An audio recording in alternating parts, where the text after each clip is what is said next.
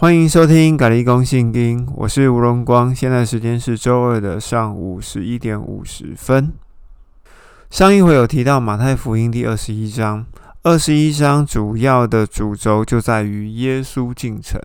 而耶稣骑驴进城之前呢，其实有几件事情必须要当做前情提要。第一个就是约在约翰福音十一章的拉萨路复活。那，以及祭司长法利赛人准备要杀耶稣。接着，伯大尼的玛利亚拿了一瓶珍贵的香膏，倒在耶稣的身上，不管是头上还是脚上，反正就是倒在耶稣的身上就对了。那倒在耶稣的身上的目的是为了要成就但以理书九章六十九个七受高君好这几个字。法利赛人跟祭司长，他们要成就的是剪除，所以要用两个事件来成就一件事情：受高君的剪除，好是靠着法利赛人与祭司长要杀耶稣，以及伯纳尼的玛利亚高了耶稣这件事情哦，两件事情加在一起才会成就但以理书六十九个七受高君的剪除这件事。那另外一个重点呢，就是耶稣在。从伯大尼又回到耶路撒冷的路上，有看到一棵无花果树。在这棵无花果树的身上，耶稣找不到什么东西哦，只有叶子。那耶稣就诅咒这一棵无花果树说：“你从此以后就不再结果了。”这棵无花果就马上就枯了。枯萎了以后呢，这一棵无花果树啊，让这群门徒十分的惊奇。那在这件事之后，耶稣当然就讲了有关于信心的事情。可是这棵无花果树最重要的事情，并不是在讲信心的这件事哦，而是在讲以色列将要在西元七十年的时候要被灭国。好，也就是罗马的提多将军率领了兵丁，然后进攻以色列，把以色列给全灭了。我在上一集也有提到说，啊，当无花果树冒出芽来，哈，冒出新叶来的时候呢，就知道夏天近了，人子就在门口了。这是记录在马太福音的二十四章里面。那同时呢，我们也知道说，无花果树就代表着以色列，好，所以当以色列复国，在一九四八年复国的时候呢，人子就在门口了。而人子就在门口了这句话呢。在启示录的三章二十节哦，给老底家教会的书信里面也有提到这句话，也意思也就是说，当以色列复国的时候呢，也就是老底家教会时期的开启哦，新约的最后一个时期，第七个时期，老底家教会的开启。耶稣是批评这个老底家教会哦，是好完全毫无真理的一个教会。那所以呢，呃，我们必须要在这个时代要有所警醒哦。好，那接下来耶稣还有提什么呢？耶稣有提到说，耶稣就是以色列家的绊脚石，是外族人的磐石。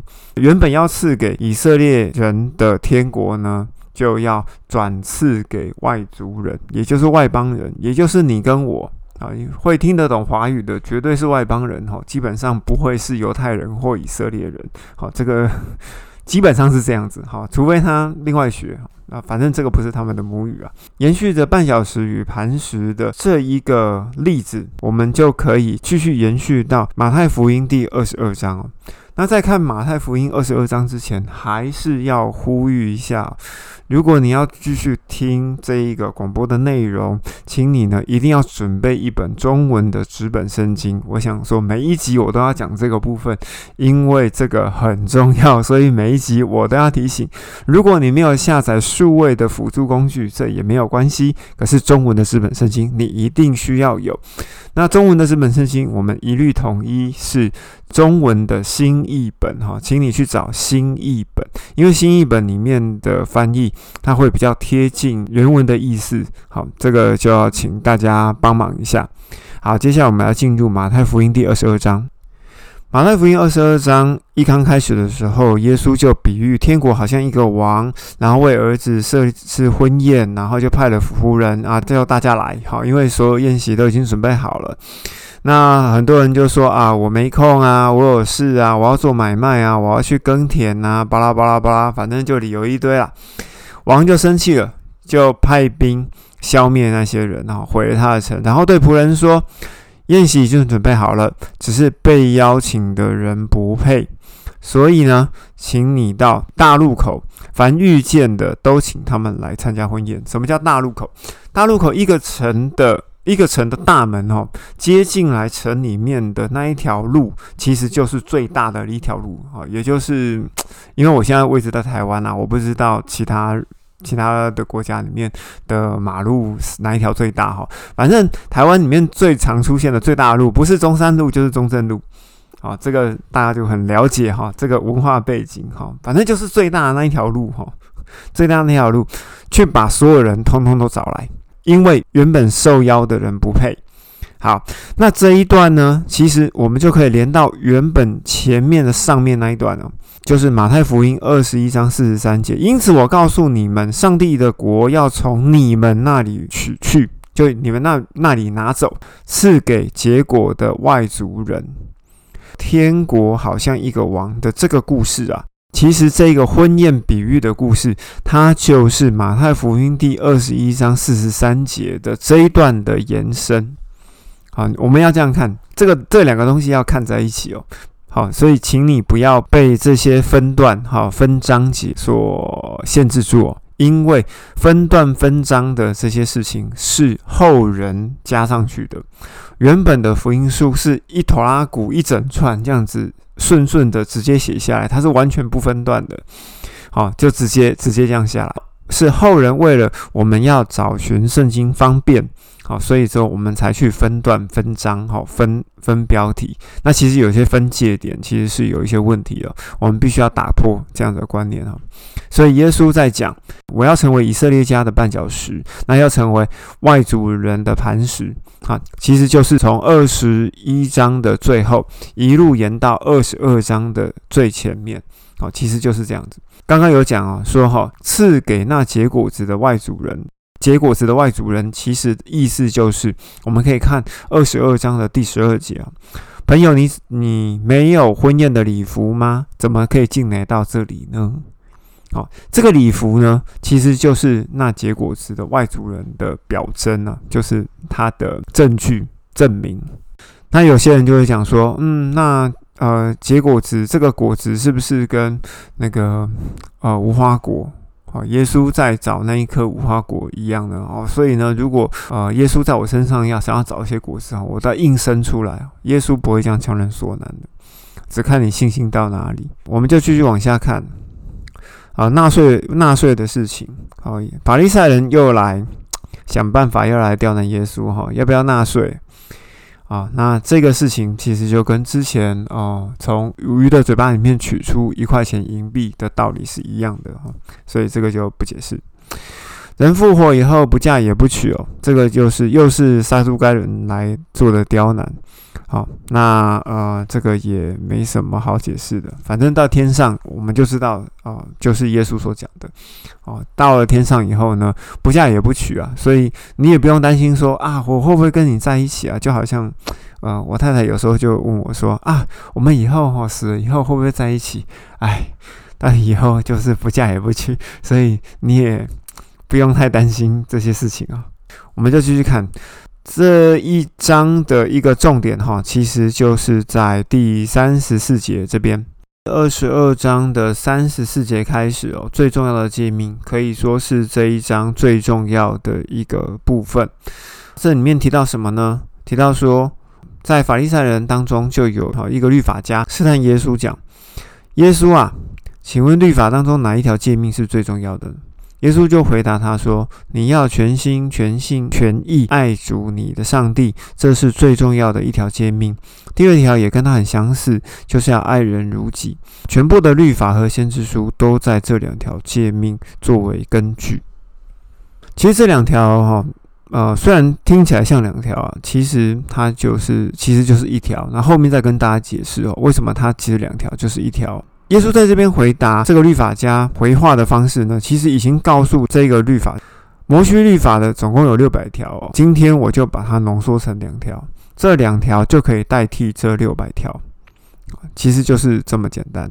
为什么说这两条其实只是一条呢？怎么说呢？我们可以翻开马太福音的第十八章的第五节哦。凡因我的名接待这样一个小孩的，就是接待我。我们要接待上帝，就是要接待像这样的一个小孩。为什么要用小孩？小孩就是无权无份无地位嘛，就接待那个迷失的那那个那个弟兄啊。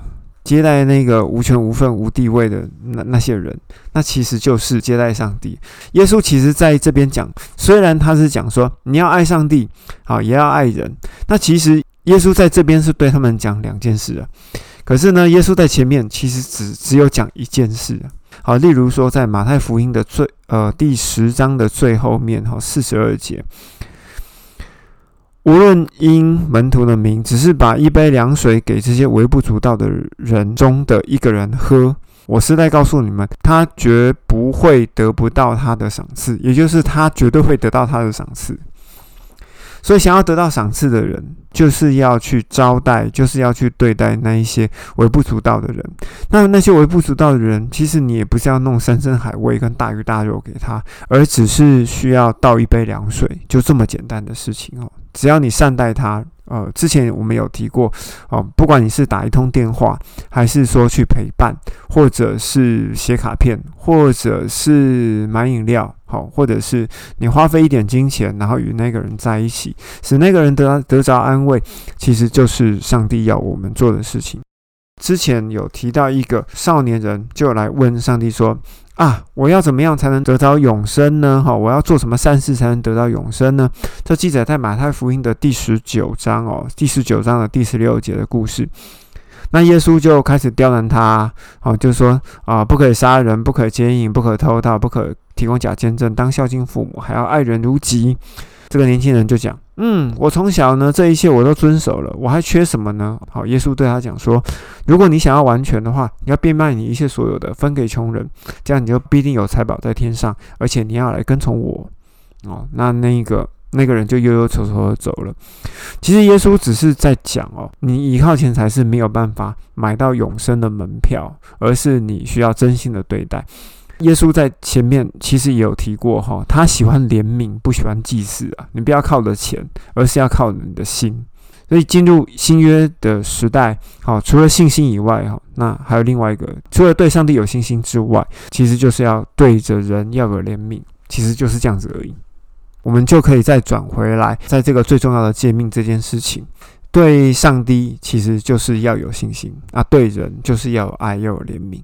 其实就是这样子，就是这样子，这就是啊，耶稣在这边讲的两条最重要的诫命啊。其实这两条其实就是一条了哈，刚刚已经有解释过了。从这边开始，耶稣就开始反击了哈。耶稣就问了法那边聚在一起的法利赛人，就问说：你们对基督的看法是怎么样？好，他是谁的子孙呢？好，他说啊，他们是大卫的子孙。那可是呢，就又卡住了。好，那大卫怎么说这个是我的主，然后又说这个是我的子孙呢？好，这不就卡住了？所以他没有无话可说。结果呢，从这个无话可说开始呢，耶稣就开始在第二十三章的一整章，全部都在骂经学家跟法利赛人。好，这个我们就略略看过就好了哈，反正就是一路骂了。好，一路骂。好，那在这里面呢，其实有一个重点哈，这个必须要稍微拿出来提一下哈。这个东西叫做哀至圣成圣，哀至圣成圣，第二十三章第十六节，你们这些瞎眼的想到有祸了。你们说，凡指的圣所所启示的没有用，但指着圣所的金子的启示就必须遵守。你们这边瞎眼的愚昧人呐，到底是金子大，还是使金子成圣的圣所大呢？你们又说，指着祭坛所起的事没有用，但指指着祭坛上的祭物所起的事就必须遵守。好，瞎眼的人呐，到底是祭物大，还是使祭物成圣的祭坛大呢？好，我们大概就看到这边。圣所的外面哈，其实包着黄金，包着金箔。那这个金箔是谁做的呢？这个金箔哈是大希律王在西元前三十年的时候，为了讨好犹太人哦，因为。天国快降临了嘛，就会有动乱啊，就想蠢动。那希律王也很害怕，说他们如果真的找到了那位弥赛亚，那怎么办呢？所以大希律王就做一件事情，就说：好，好，你们乖乖的，好我，那我的交换条件就是呢，我把你们这一个整个圣殿呢，就用孔金呢，好，就是整个金箔贴满满。诶，这个为什么我就想到了那个泰国的寺庙哈，那个尖塔上面就要贴金箔，那个样子其实蛮像的。好，好，这但是这不重要。然而这边就出现了一个重点哦，到底是金子比较重要，还是使金子成圣的圣所重要？耶稣在这边讲的就是说，你是本末倒置啊。为什么祭物会成成为神圣？就是因为这个祭物被放到祭坛嘛。如果你这个祭物今天放到菜市场，今天放到我家的锅子，那这个祭物就不会成圣啊。哦，你们了解我的意思？这边刚刚有提到一个东西哦，哀至圣成圣的这件事情哦。哀至圣成圣的这件事情呢，啊，其实我们可以翻开出埃及记的二十九章的三十七节。好，出埃及记的二十九章三十七节，好，我们来念一下：你要为祭坛行赎罪祭七天，要使它成圣，这样子祭坛就成为至圣。一切触碰到这祭坛的东西呢，都要成圣。来，我们来用呃查经的数位工具来稍微看一下，请来查“至圣”这这个字哦，你会发现说“至”。跟圣这两个字，其实它的意思都是圣，呃，这两个字的原文编码其实是一模一样的哦。所以呢，这个是中文翻译的问题哦。至圣这一个字啊，其实应该叫做圣圣。所以呢，呃，成圣就是一个圣，至圣呢就是两个圣，就是圣圣。诶，那既然有一个、两个，有没有圣圣圣？有。好，圣圣圣就是上帝的级别。好，哎，在哪里可以看到？哎，请翻开启示录哈，启示录第四章，天使跟四活物还有二十四个长老呢，对着上帝喊着圣哉，圣哉，圣哉。其实多了那一个哉字哈，温德并做母哉啊。好，其实那个哉字应该要拿掉，他的意思是圣圣圣，好，伟大又至高的呃上帝之类的哈。反正他的意思就是这样子，讲圣哉圣哉圣哉，其实是讲圣圣圣。然后圣圣圣的级别再下来，就有一个就是中文翻译的至圣，至圣就两个圣，就是圣圣。那圣圣之后之下呢，还有一个圣，好，所以它是有一个三层的关系哦。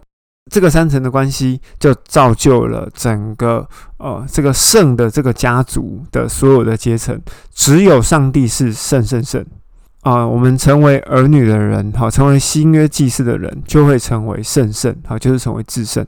跟在我们这一些至圣的旁边的人，好，这至圣的这些信徒的旁边的人，就自然会成为圣，好，就一个圣，一个圣，两个圣，三个圣，好，就是这样子。好，那怎么怎么会说会有这样子的原理呢？其实我们要来看，就是刚刚所说的出埃及记的二十九章三十七节哈。当这个祭坛成为至圣的时候，你把祭物放下去，祭物就成为圣。所以呢，只要把这个祭物放在祭坛上哈，不管你是什么碰到了这一个祭物，就会成为圣。好，这个就是哀至圣成圣的道理。另外来讲哦，现在没有祭坛啦。那至圣的东西是什么？至圣就是每一个新约的信徒。那每个新约信徒既然是至圣，如果旁边有不幸的家人，那不幸的家人呢，因为跟你住在一起，因为跟你的连结，他就会成为圣。其实，在回答一一些问题啊，就是说，哎，那我那些不幸的家人，我要不要让他们成成为基督徒？最好当然是在活着的时候就相信啊，好，那如果说在活着的时候不信啊，其实你也不用担心啊，因为他挨着你，因为他跟你生活在一起，因为他跟你有所连结，那他也会成为圣。如果说是可以成为圣圣，那当然是最好哈，在活着的时候，如果没有成为圣，其实也是不错的哈。这个逻辑呢，呃，会出现在圣经的哪里呢？来，我们翻开哥林多前书的第七章的第十二节。哥林多前书第七章的第十二节，我要对其余的人说：倘若某弟兄有不幸的妻子，而他情愿与他住在一起，他就不要离弃他；如果妻子有不幸的丈夫，也情愿和他住在一起，他也不要离弃丈夫，因为不幸的丈夫因着妻子而成为圣洁。不幸的妻子也因着那个弟兄成为圣洁了，不然你们的儿女都是不洁净的，但现在都是圣洁的。保罗在哥林多前书这一段话呢，他其实就是在讲着哀至圣成圣，也就是哀圣圣成圣的这个道理哦。不管你的家人是不是相信耶稣。只要你相信圣灵住在你的里面，你就是至圣了，你就是我刚刚所说的圣圣。那只要你跟你的家人在一起的，你的家人就至少有了圣的级别，死后哦，灵魂就呃至少会进入乐园。今天要讲的圣经的部分就讲到这边，那我们就下次再见喽，拜拜。